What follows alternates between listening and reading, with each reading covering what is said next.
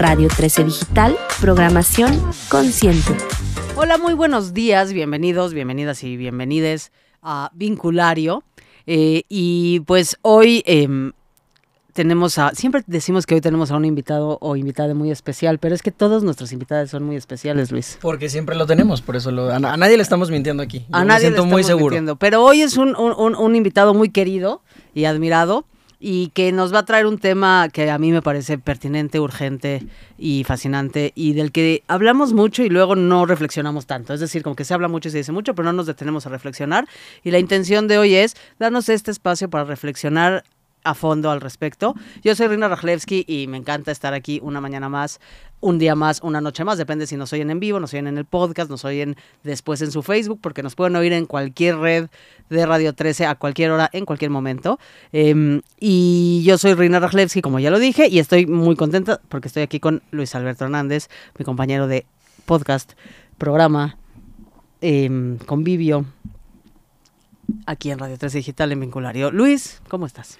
Muy emocionado por, por el tema de hoy, Rina. Buenos días. Eh, buenos días a toda nuestra audiencia. Eh, muy emocionado porque creo que vamos a hablar de algo importante que tal vez no es tan bonito como concepto, pero sí creo que es importante hablar para vivir bonito y para permitirle a las personas que vivan bonito. Y es que hoy hablaremos de cómo me vinculo con la discriminación que creo que es algo, es un vínculo como no tan esperado o deseado, pero que muchas personas eh, tienen o tenemos que vincularnos con ello y de alguna manera gestionar ese vínculo y por eso nos pareció muy importante a Rina y a mí como en, en conversaciones fuera de cabina como de poderlo hablar y Y antes de que presentes a nuestro invitado, nada más porque tú eres el poseedor de los teléfonos de cabina, si nos puedes compartir.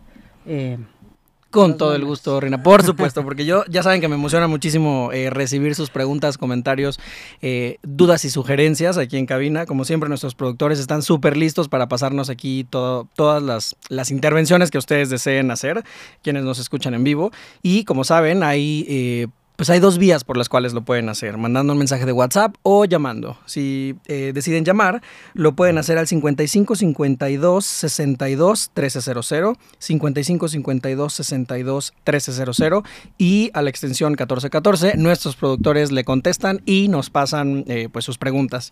Y si deciden hacerlo por un mensaje de WhatsApp, lo pueden hacer al 55 61 00 74 54. 55 61 00 74 54. Hoy que estaremos hablando de cómo me vinculo con la discriminación, pues si alguien tiene una, una pregunta, duda, una anécdota, un comentario, eh, pues de algo con lo que resuene en nuestra conversación, será eh, más que bienvenido aquí en Vinculario y pues será platicado no solo eh, por Rina y por mí, pero por nuestro invitado que ahora sí, ahora sí les voy a presentar. Él es activista y consultor, es activista conferencista y consultor internacional de temas de la comunidad LGBTIQ+, para empresas privadas, asociaciones civiles, agencias de gobierno y medios de comunicación. Es cofundador de la organización Colmena 41, co-creador del podcast Mafia Gay y colabora en la sección de opinión del Washington Post. Él es Enrique Torre Molina. Enrique, bienvenido. Muchas gracias, qué padre estar con ustedes hoy. no, gracias a ti, los que estamos muy emocionados somos nosotros. Efectivamente. Y pues, ¿por qué no le empezamos? Porque efectivamente yo no puedo de la emoción y yo quiero que aprovechemos todo este, todo este tiempo. Eh, hay como muchos ángulos por los cuales podríamos iniciar esta conversación, pero a mí se me ocurre que empecemos por el fácil y, y, pues sea por definir la discriminación, ¿no? ¿Cómo, cómo definimos eso con lo que eh, venimos a hablar de, de la gestión de ese vínculo? ¿Qué es eh, la discriminación, Enrique? ¿Qué nos puedes contar sobre eso? Pues voy a empezar dándoles definiciones, porque aquí somos muy nerds, y porque creo que justo entendemos diferentes cosas por la discriminación, ¿no? Eh, ayer justo en una reunión en la que estaba en... Yo estoy, soy parte de la Asamblea Consultiva del COPRED, que es el Consejo para Prevenir y Eliminar la Discriminación en Ciudad de México. Es una entidad del gobierno de la Ciudad de México que sirve para eh, investigar este, casos de presunta discriminación, etcétera, ¿no? Eh, y hablábamos de, de una de las cosas que le pasan a este consejo, que es que mucha gente va a poner denuncias de a lo mejor fueron víctimas de un delito, pero no es discriminación, por ejemplo, ¿no? Entonces, creo que es importante, justo como tú dices, Luis, como entender qué es la discriminación. Y yo traigo dos. Una es de la Comisión Nacional de Derechos Humanos, de la CNDH, eh, que define la discriminación como un fenómeno social que vulner- vulnera la dignidad, los derechos humanos y las libertades fundamentales de las personas, ¿no?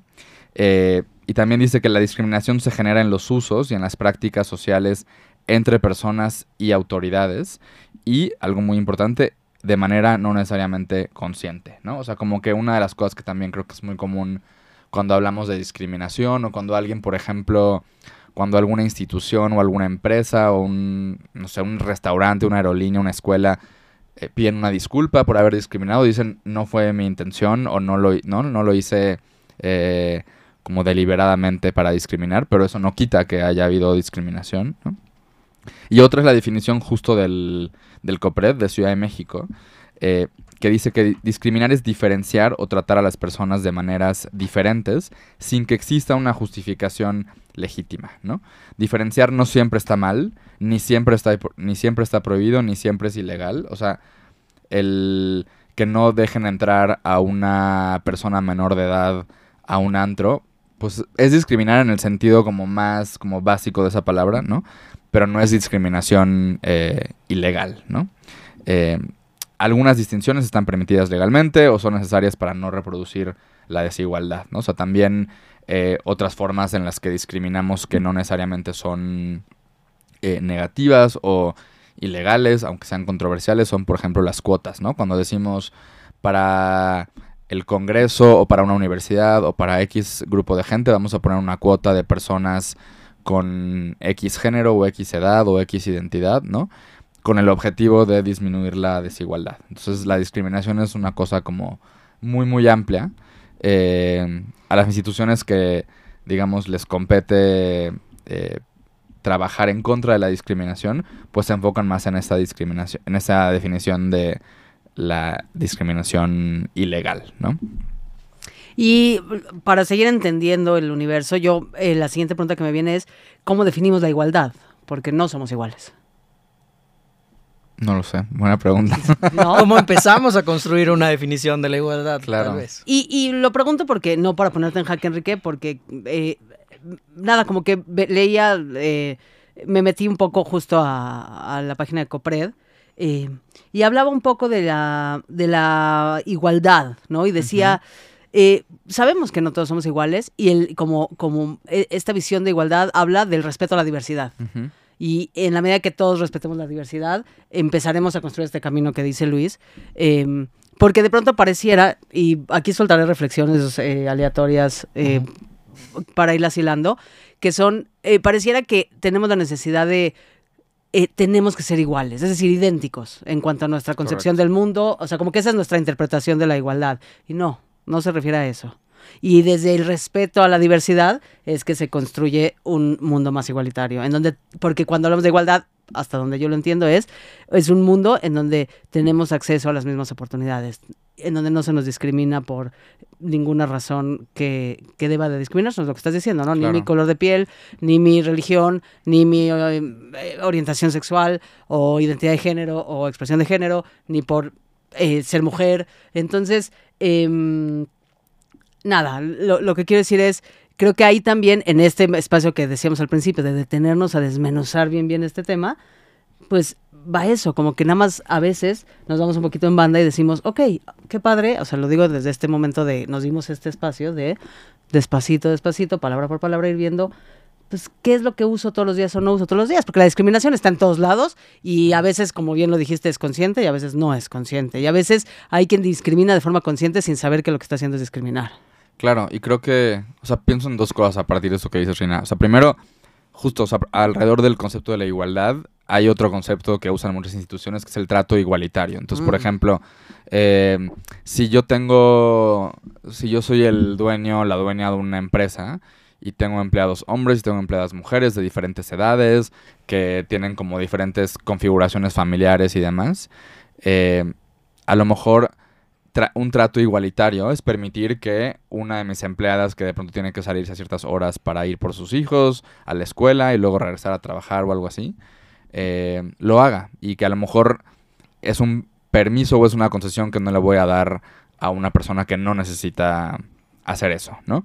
Eh, o hacer ciertas adecuaciones en las instalaciones de un lugar para que personas con discapacidad puedan acceder y puedan eh, moverse y participar en ese espacio eh, como de manera plena, eso es una visión como de trato igualitario también, ¿no? O sea, no es poner las mismas condiciones y las mismas reglas idénticas, como tú decías, ¿no? O sea, no se trata de ser idénticos, eh, pero se trata de reconocer lo que tú decías también, o sea, que hay diversidad y que un trato igualitario, un trato de, o sea, de no discriminación, reconoce esa, esa diversidad, ¿no? Exacto, y, y- nada, me parece, me parecía como importante eh, como puntualizarlo. Y la otra pregunta que me surgía mientras te escuchaba, eh, y me va a encantar escucharles a ambos, es cuando, cuando hablamos eh, de, bueno, cuando las empresas se, se sacan una carta y dicen perdón, no sabíamos, una disculpa, y está esta, eh, ¿no? este, este discurso del no sabíamos,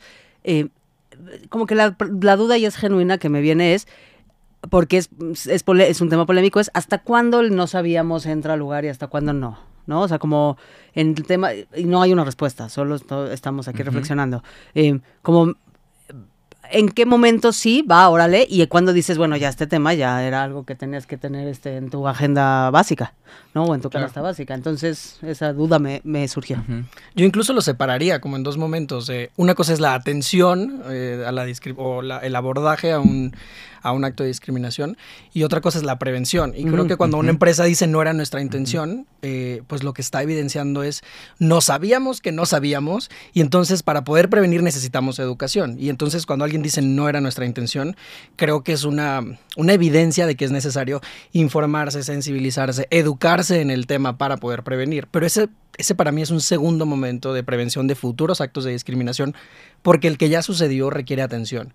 Y ese, como decía Enrique, súper puntualmente, no depende de la intención. Entonces creo que para, para el abordaje de no al lugar, no, no, no viene eh, como como en el lugar correcto, el no fue nuestra intención. Y creo que el no fue nuestra intención, pues yo lo escucho como un, como un llamado de ayuda de no sé cómo prevenir que esto suceda. Y si no me educo en el tema, quiere decir que decido no prevenir que esto suceda. No sé tú, Enrique, ¿qué opinas? Sí, creo que, o sea, totalmente creo que le das como al, al o sea, uno de esos clavos como muy importantes del tema de la discriminación, que es, eh, o sea, por ejemplo, como tú decías cuando me eh, presentaste muy amablemente, parte de mi chamba es de pronto acompañar y guiar a diferentes instituciones en que no discriminen, ¿no? Sobre todo eh, con énfasis en particular en comunidad LGBT, ¿no? Pero como no discriminar de manera amplia. Y lo que yo veo que es muy interesante es que hay empresas que llevan 30, 40, 50 años con políticas como muy estructuradas de inclusión, de diversidad, de no discriminación. Y aún en esos lugares hay discriminación, porque las personas seguimos siendo personas, seguimos teniendo sesgos, que creo que es un tema del que también Rina quería que platicáramos. O sea, como que la discriminación no va a desaparecer. O sea, esa es una, no sé si es una muy mala noticia, pero no, va, no vamos a acabar con la discriminación al 100%, nunca, ¿no? Eh, pero sí hay una diferencia en cuando hay un caso de discriminación o un caso de acoso, por ejemplo, en una empresa, en una escuela, en un medio de comunicación, y hay como canales o hay como una ruta clara de, bueno, ¿qué hacemos ante este caso, no? Y se vive además como una cosa extraordinaria, ¿no? Versus un lugar donde la discriminación es algo de todos los días y se presenta de las mismas maneras o lo sufren las mismas personas, ahí lo que no está viendo es lo que tú decías, no está viendo atención, no está viendo prevención, es como, pues no nos importa hacer algo al respecto para evitar que esto siga sucediendo. Ahora, ¿cómo se traduce? eh, y esa- nada, reitero, no, no, como que lo que pienso yo mientras los escucho ambos, que, que estoy completamente de acuerdo con lo que están diciendo, es, esas son las empresas y ahí hay a quien echarle la culpa, ¿no? Es como decir, bueno, es como este gran papá o mamá o cuidador, dígase jefe, organización, cultura organizacional, pues es su responsabilidad porque no está haciendo nada al respecto. Pero ¿cómo se traduce todo esto que estamos diciendo a, a mi día a día? Yo, Rina, o yo, persona, en donde salgo todos los días al mundo y soy responsable de mis acciones, de mi forma de pensar, de lo que sé y lo que no sé. Y ahí creo que también nos hemos, como en este mundo tan eh, patriarcal, paternalista y etcétera, pues hemos aprendido mucho a echarle la culpa a, un ser supremo. Y creo que justo yo lo, lo primero que diría, como para encaminar la conversación hacia allá, es reconocer que el origen es el mismo. Suceda en una empresa o Sí. suceda en una calle, el origen de la discriminación es el mismo y son las estructuras sociales en las que vivimos, las estructuras sociales violentas en las que vivimos que nos tratan diferente en función de nuestra interseccionalidad, de rasgos de nuestra identidad, ¿no? Y entonces, por eso, entre más te parezcas a un hombre blanco, heterosexual, con mucho dinero y educación de posgrado europeo y una lista más que no quiero hacer extensiva, es menos probable que recibas o hayas recibido alguna vez un acto de discriminación y entre más te parezcas al opuesto, eh, a un color de piel no blanco y tu orientación sexual no sea heterosexual y tal vez no seas cisgénero, seas una persona trans y además no tengas educación eh, formal, no sé, eh, con un título eh, de licenciatura, por ejemplo, entre más se parezca tu interseccionalidad a eso que está en el grupo de opresión, más probable es que recibas discriminación. No importa si es en una banqueta o es en la oficina. Creo que el origen es el mismo. De acuerdo. Totalmente. Y esto que dices, Luis, además, o sea, está medido. Las personas que se acercan como a ese punto del espectro, como lo que acabas de decir, ¿no? Como un hombre eh, cisgénero, es decir, un hombre que no es trans, eh, un hombre blanco, heterosexual, dependiendo del contexto y del país, pues tal vez de cierta religión o de cierta como afinidad política, etcétera.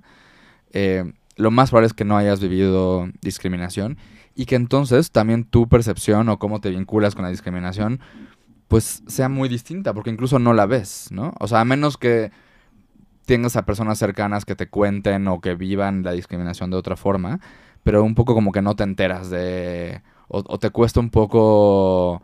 eh, como decir, ah, ¿cómo estamos en términos de discriminación en esta ciudad o en este país o en esta empresa? ¿No? O sea, como que un poco lo calibras de una forma distinta porque no lo vives y entonces no lo ves todos los días, ¿no? Es un poco como el, el tema que quizá lo han hablado acá, como del, del privilegio, que un poco el privilegio es invisible, porque el privilegio son básicamente una serie de puertas que están abiertas y entonces no, no, no te las topas, no te topas con esos obstáculos, no te topas con esa discriminación y entonces vas por la vida con una percepción eh, pues muy distinta, ¿no? De la discriminación. Incluso si tú eres el que la está ejerciendo. Totalmente, totalmente. No, sí, no sí, te das sí. cuenta incluso si Sí. tú eres quien está discriminando. Y además que no, que, que tú no la veas o no la sientas, no quiere decir que no existe. ¿no? Y eso es bien importante también. Y aquí tenemos una, una pregunta que nos hace Julio. Y dice, ¿qué pasa con la inclusión forzada donde solo aparentan incluir pero no están capacitadas? Pues creo que. A ver, o sea, creo que. En la mayoría. Yo soy un poco. eh, optimista con el tema de la inclusión, por ejemplo, por parte. Vamos a hablar de medios y de empresas, ¿no? Que es quizá donde. Como dos tipos de espacios donde la conversación sobre la diversidad, sobre la inclusión, sobre la no discriminación ha ido ganando terreno en los últimos años. Y. Pues soy un poco optimista porque veo. eh, cómo esos esfuerzos para acabar con la discriminación son muy genuinos, ¿no? O sea, hay como una muy buena intención y hay personas con nombre y apellido, ¿no? Personas muy específicas, incluso dentro de entidades muy grandes como nos puede parecer una marca gigante o un medio de comunicación, un canal de televisión, así que nos parece como que es un bloque, ¿no? Hay personas específicas que están tratando de acabar con la discriminación en sus políticas, en cómo tratan a sus clientes, en lo que ponen en, una pantalla, etcétera, ¿no? Eh, eso no quita que sí hay, digamos, como que formas de abordar la inclusión o la discriminación, eh, pues como más superficiales o más oportunistas o como menos informadas, ¿no? Eh, o, como, que se ven meramente como un tema de, pues de relaciones públicas y de imagen, ¿no?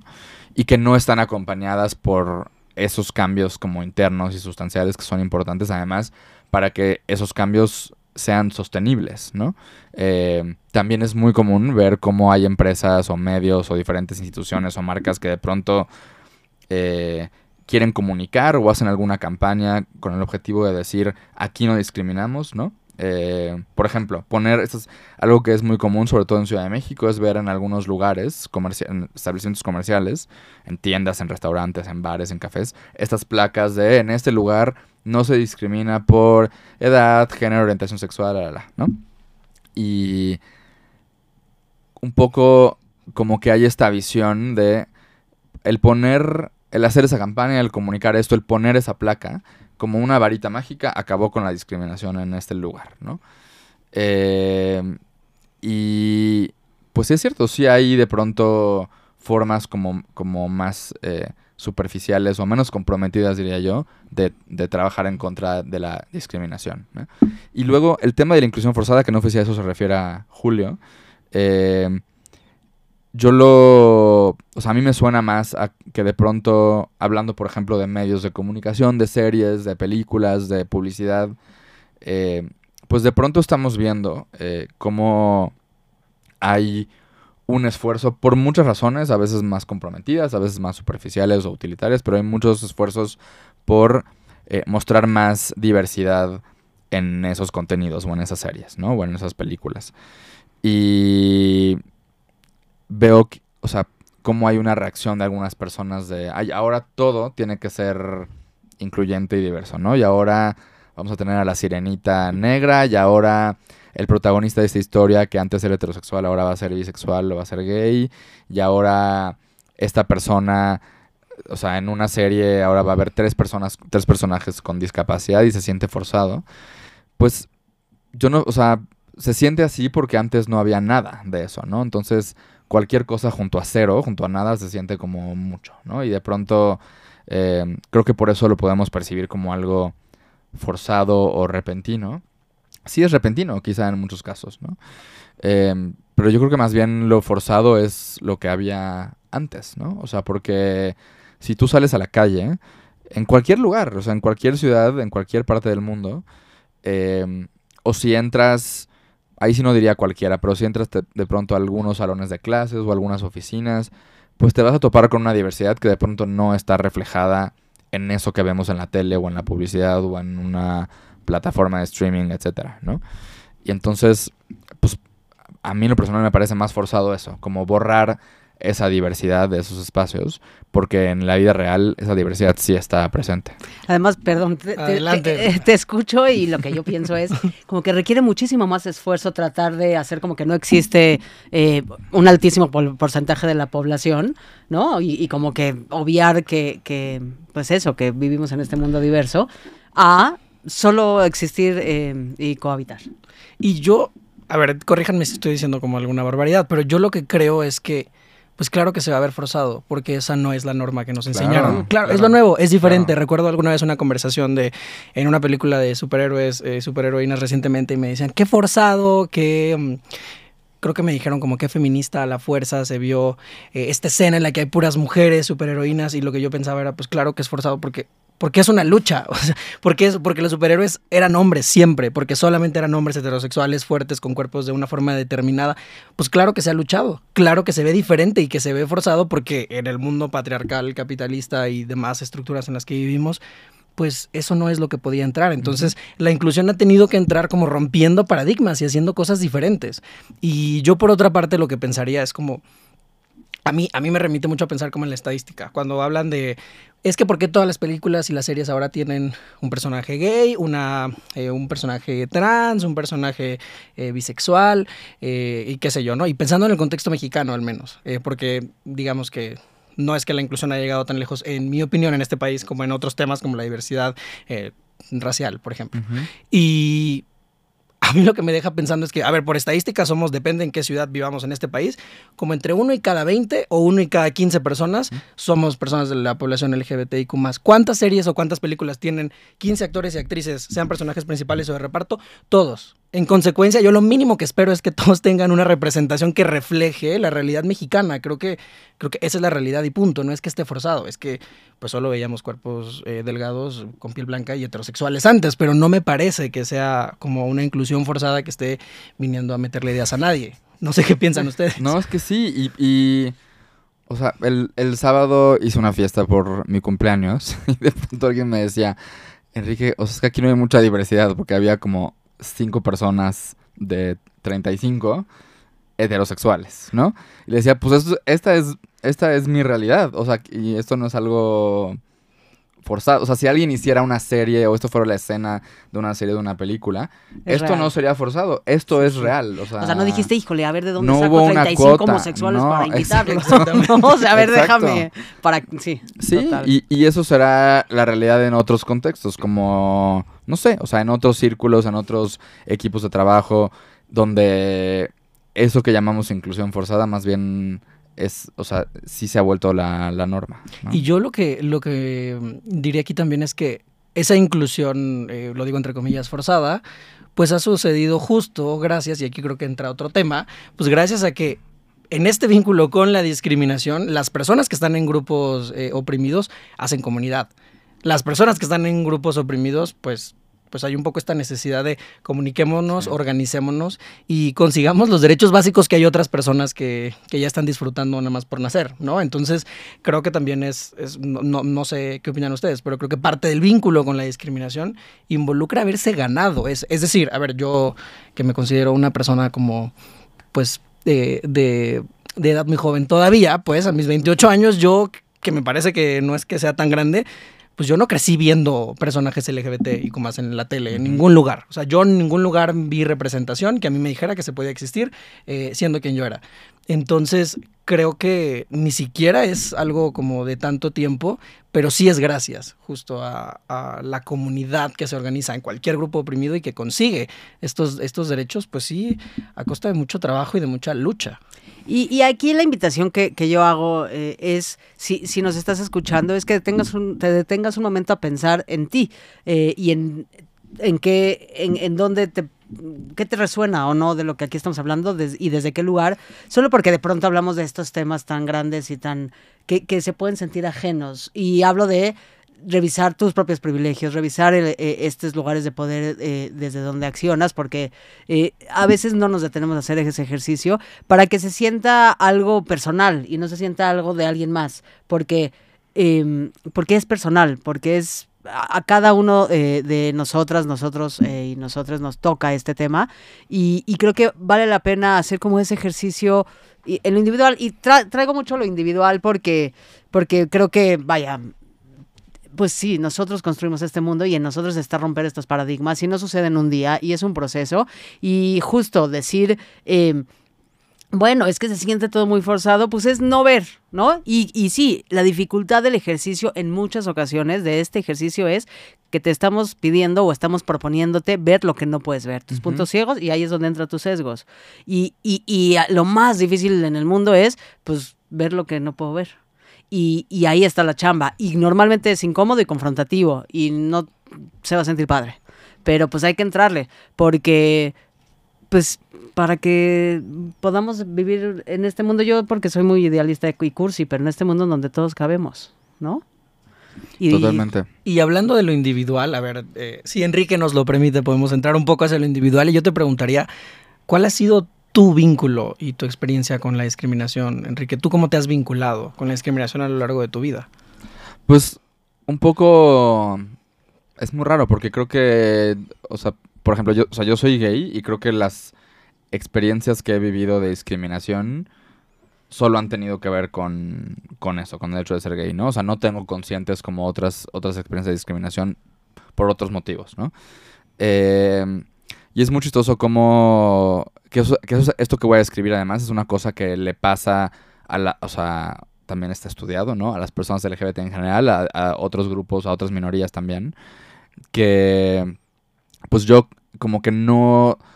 Nunca, nunca he tenido una experiencia, vamos a decir, como increíblemente así violenta o grave horrorosa o traumática aparentemente, ¿no? De discriminación, ¿no? O sea, nunca he sido víctima de un crimen de odio, no me corrieron de mi casa por ser gay, no me han despedido de un trabajo por ser gay. eh, y entonces como que pasé muchos, muchos años de mi vida, hasta hace muy poco, yo tengo 36, ¿no? Eh, como pensándome como, ah, pues qué suerte que no he vivido eh, como la discriminación como si la viven otras personas, ¿no? O no he tenido como esas experiencias de rechazo, de exclusión tan malas como las pueden tener otras personas, ¿no?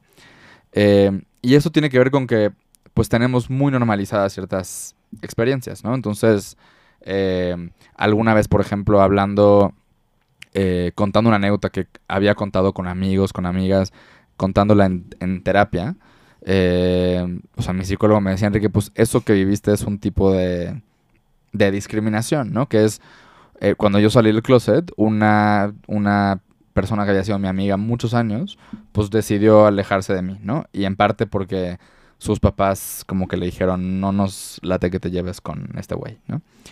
Eh, y en su momento, pues, seguro, o sea, en su- no seguramente, en su momento me dolió y fue como algo feo, pero no es una cosa que, sí, no lo viví como una cosa traumática o que, que me pesara como demasiado, ¿no? Y como esta y otras experiencias, ¿no?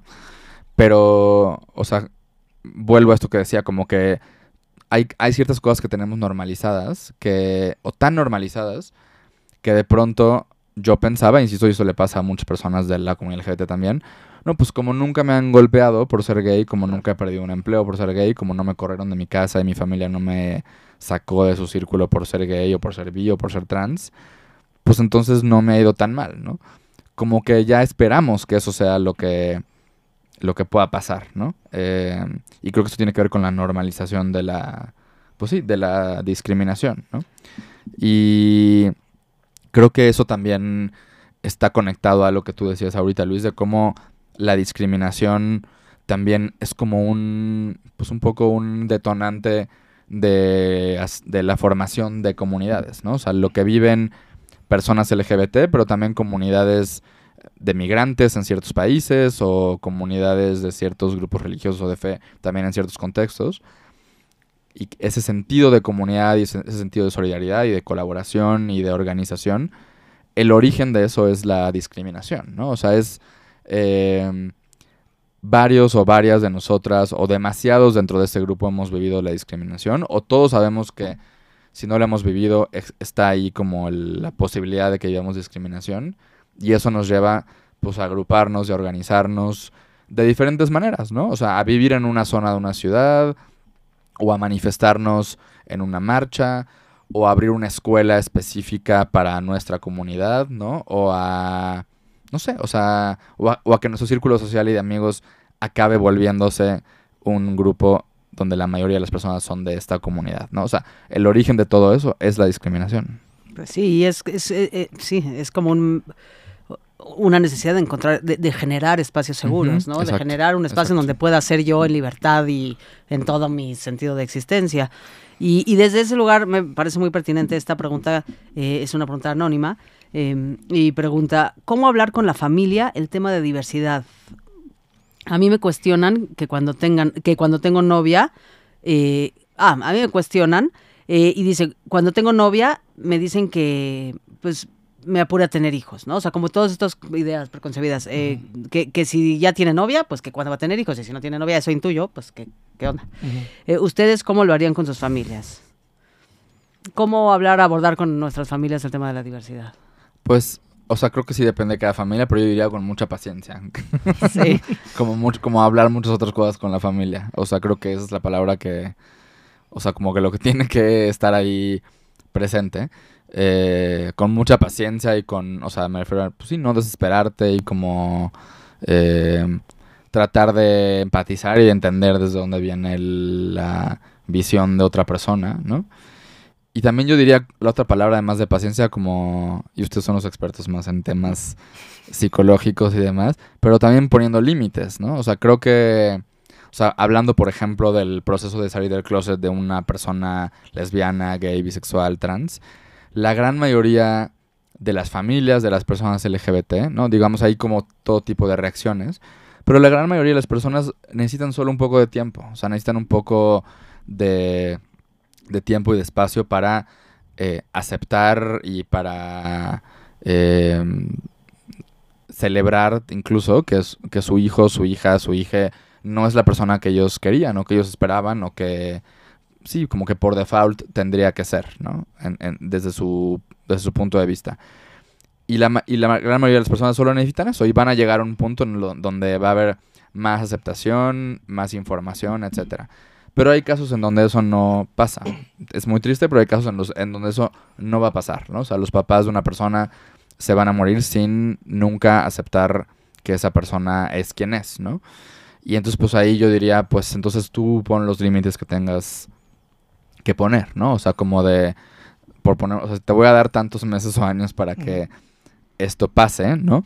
Pero si me vas a seguir preguntando, digo, no es mi caso, pero si a mí, o sea, 16 años después de salir del closet me, me dijeran eh, todavía, oye, pero ¿estás seguro que no te gustan las mujeres? O cuando nos vas a presentar una novia, pues los mando a la fregada, ¿no? O sea, ese sería un ejemplo de pues, poner límites también, ¿no? O sea, en contraste con esa paciencia que creo que tiene sentido tener. Y yo creo que, a ver, yo lo primero que te diría es, hay una regla de oro para mí, que yo me hago cargo de ella, no me tomes como conocimiento científico, pero mi opinión es que hay una regla de oro y es que tu primer trabajo en la vida es cuidarte. Entonces, lo primero que tienes que tener claro antes de hablarlo, eh, de cualquier manera, es que tu primer trabajo en la vida es cuidarte y que nadie conoce a tu familia como tú, eh, de cualquiera de las personas que te podemos estar escuchando o leyendo. Y entonces tú sabes qué medidas tienes que hacer para cuidarte tú, para estar a salvo tú y cuidar tu proyecto y tu camino de vida.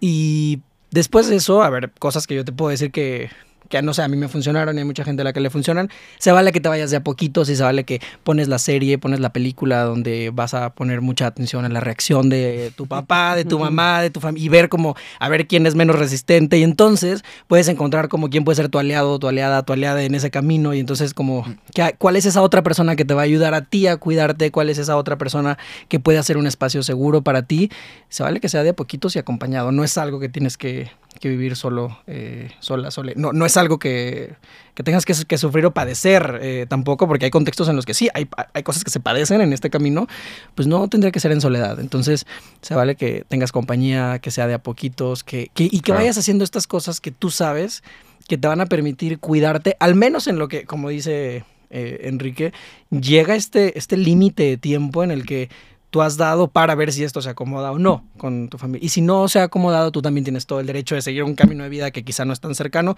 y a veces hasta con eso terminan moviéndose cosas. Pero, pero yo sí creo que, aunque me encantaría que fuera inmediato, pues es un proceso, como dice Enrique, que toma tiempo. Y, y que, en, como yo lo planteo, es que pues yo tuve la información antes, ¿no? Yo siempre digo eso, yo, o sea, yo empecé mi proceso mucho antes que, mi mamá, por ejemplo, ¿no?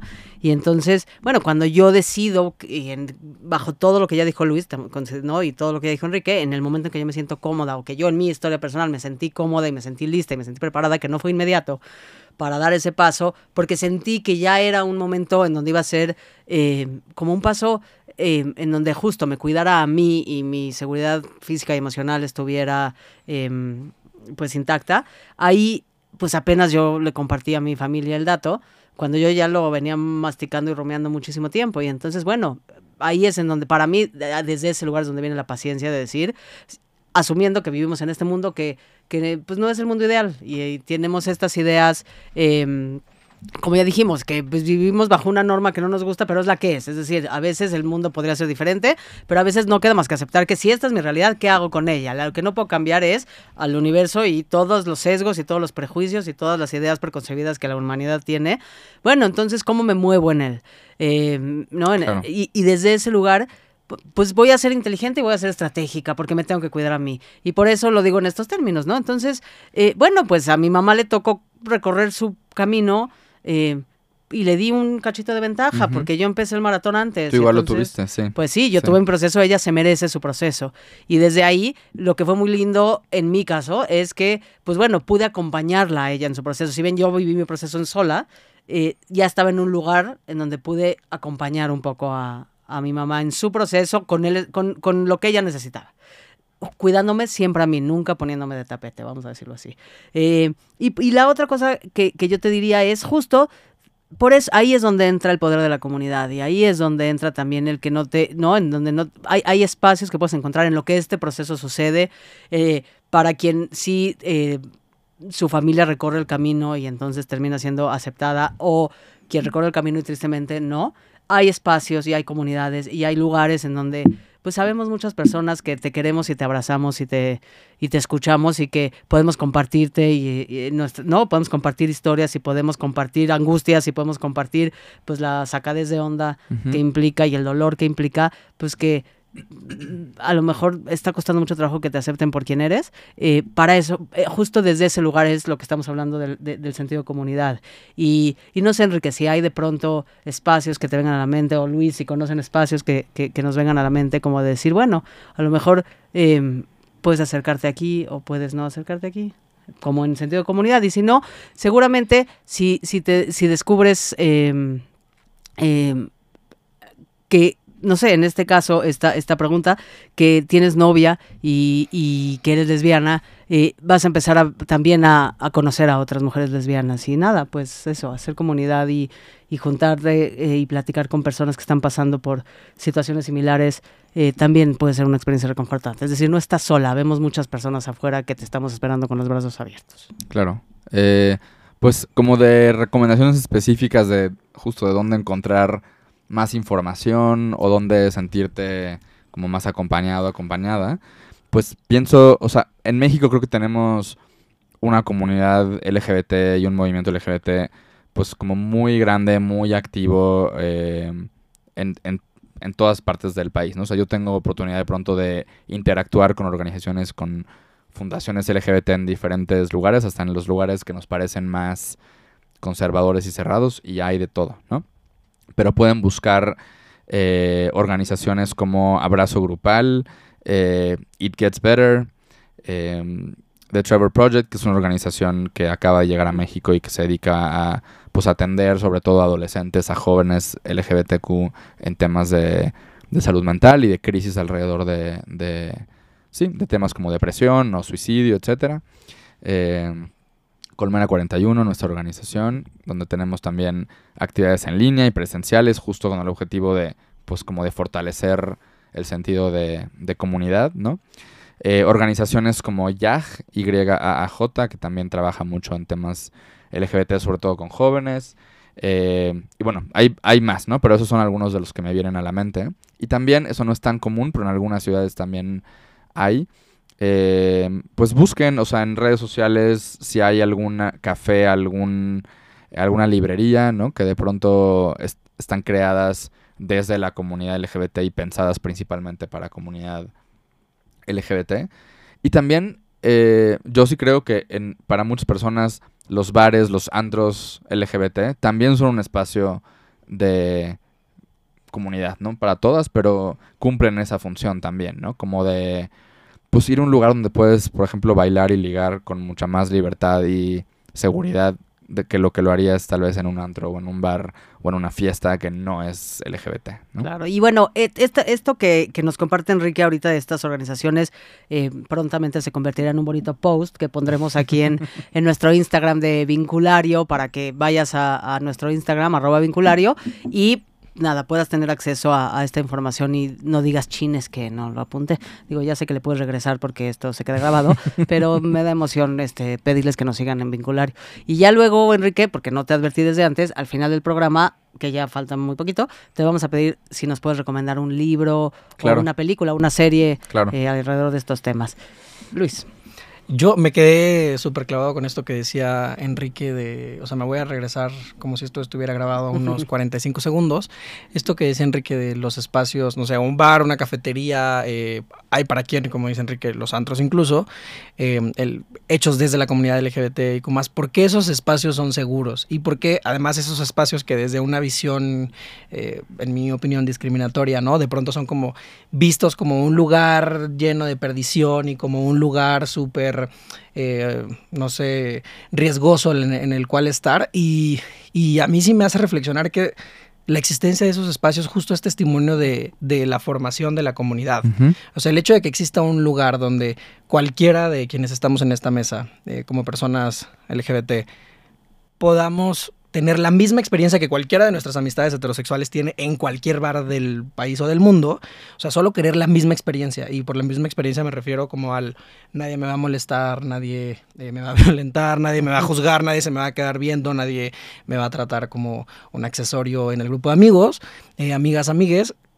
Creo que eso es testimonio justo de la creación de la comunidad. Y por eso, para alguien que ha vivido cualquier tipo de discriminación o para alguien que está en este camino, pues pensando en las preguntas que nos llegaron, ¿no? En este camino de, de poderlo compartir con, con su familia, con sus vínculos en general, sí, eh, a recurrir a las comunidades creo que es es súper bonito, eh, es algo que te va a ahorrar tiempo en esta chamba, ¿no? Porque te va, te- se transmiten muchos saberes, pues, o sea, hay muchos saberes que se transmiten de, mira, yo pasé por aquí y a mí me sirvió esto y hazle por acá y hasta te recomiendan, eh, como Enrique nos va a recomendar más adelante, una película, una serie, mira, ve esto y probablemente vas a resonar y de ahí sacas ideas, inspiración. Sí apelar a las comunidades que incluso hoy pueden ser eh, pues completamente digitales pues también. Eh, creo que, creo que te aliviana el proceso. No que el proceso ya te la va a poner súper fácil, me encantaría decirte que sí, no lo creo de esa manera, pero, pero sí te lo puede aligerar. Y creo que, o sea, ahorita pensaba también otro como otra experiencia personal de, cómo yo me vinculo con todo esto. Y es, de pronto me toca viajar mucho solo, ¿no? O sea, por trabajo, ¿no? O de pronto tengo un viaje de trabajo y me quedo un par de días más en ese lugar para conocer y tal.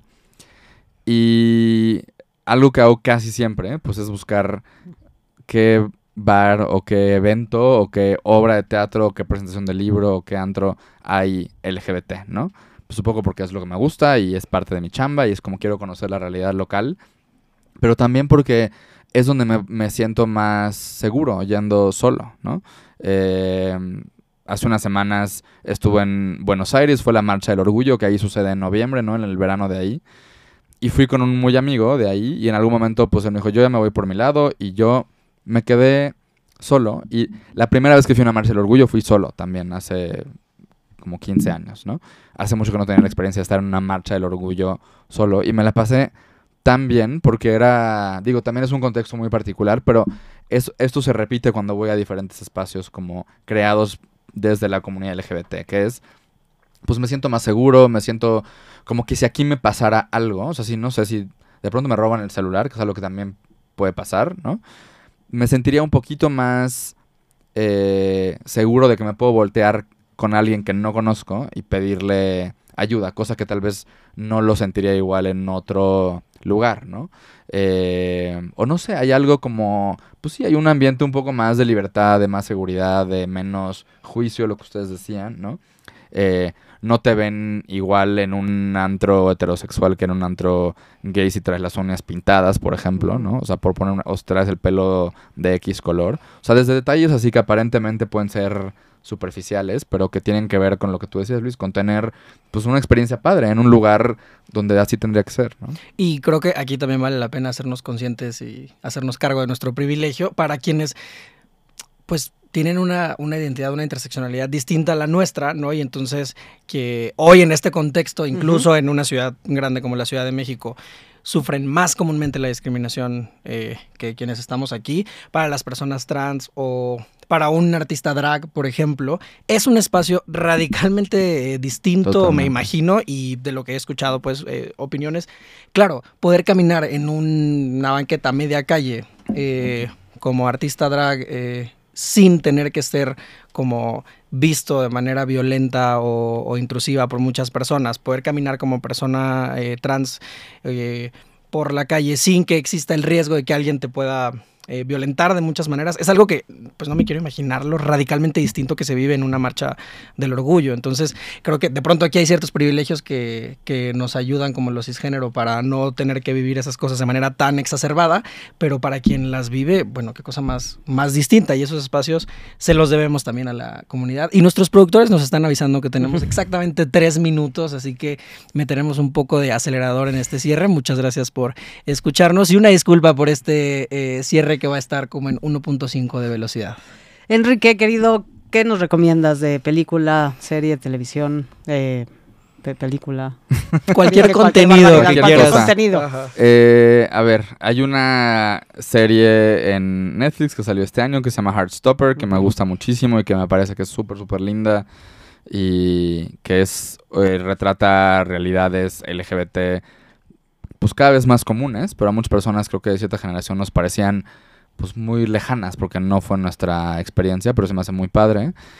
Eh, libros también, hay dos autoras mexicanas que tienen libros increíbles, que son Rina Riesenfeld y Marina Castañeda. Eh, libros que creo que todavía no existen en español, pero, perdón, soy muy pocho y son muy buenos. Uno es eh, Rainbow Revolutionaries de una autora que se llama Sarah Prager, que hace publica sobre todo libros para niños, niñas, adolescentes LGBT, increíbles, sobre historia LGBT y demás.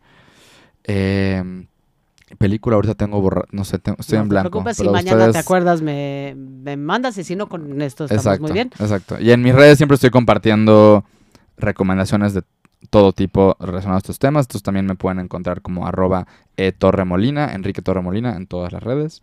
Y ahí también, si les surge alguna duda que no platicamos hoy o, quieren alguna recomendación más puntual sobre un tema más específico, por ahí me pueden contactar. Y sí, sí, la verdad es que yo les recomiendo que sigan Enrique porque eh, su contenido es padrísimo y es de mucho valor. Y pues nada, muchísimas gracias Enrique por, por haber venido y, haber aceptado la invitación. Para mí fue una conversación muy enriquecedora y, de mucha reflexión. Y como lo último que me gustaría compartir es, eh, además de que nos sigan en Vinculario, nos escuchen, compartan los episodios, eh, nos pueden mandar un DM en Instagram, nos pueden mandar un mail en eh, vinculariomx.gmail.com, es que la discriminación eh, tristemente abarca un paraguas amplísimo. Y aquí nos clavamos en un, un tema, del-. ¿no? Porque es algo que nos atañe a nosotros tres.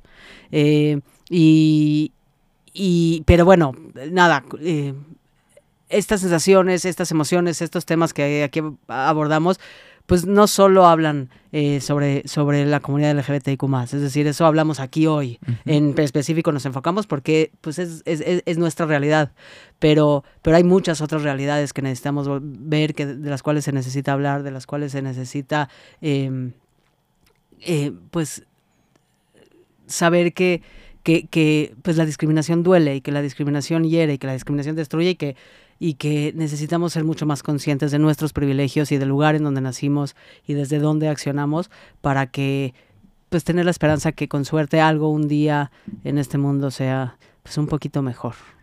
Eh, Luis. Qué inspirador, eh, Reina. Entonces, no, ni siquiera voy a intentar superar ese estándar que acabas de poner aquí. Yo me quedo con esto de esta claridad de saber que la discriminación duele y que es responsabilidad de quien la ejerce. Entonces, ojalá que, ojalá que eso pueda detonar alguna reflexión para que sigamos haciendo equipo, sigamos haciendo comunidad eh, y formemos como un lugar, un espacio distinto en esta sociedad en el que pues no sea tan cotidiana como, como el día de hoy es. Y como dice Rina, saber que es algo no exclusivo de, de la población LGBTQ+, pero eh, hablamos desde nuestra experiencia y bueno, habrá muchos otros eh, lugares desde los cuales podremos en un futuro tener esa conversación en torno a la discriminación. Enrique, muchísimas gracias por Muchas haber gracias. estado aquí. Encantado, gracias a ustedes dos. Gracias a los compañeros que están en la cabina. Un gusto platicar con ustedes. Desde cualquier dispositivo y en cualquier plataforma, recibe las notificaciones de Radio 13 Digital. Venos y escúchanos en Facebook, YouTube y Dailymotion de Radio 13 Digital. Dale me gusta a nuestro perfil. Síguenos y activa las notificaciones de las publicaciones y video para que te lleguen las alertas de los programas que están al aire. Escucha nuestro podcast en Spotify, Amazon Music, Apple Music y Deezer. Síguenos en YouTube. Búscanos como Radio 13 Digital. Suscríbete a nuestro canal y activa la campana para que te lleguen las notificaciones de todo nuestro contenido. Visita nuestra página web www.radio13.mx. Radio 13 Digital, programación consciente.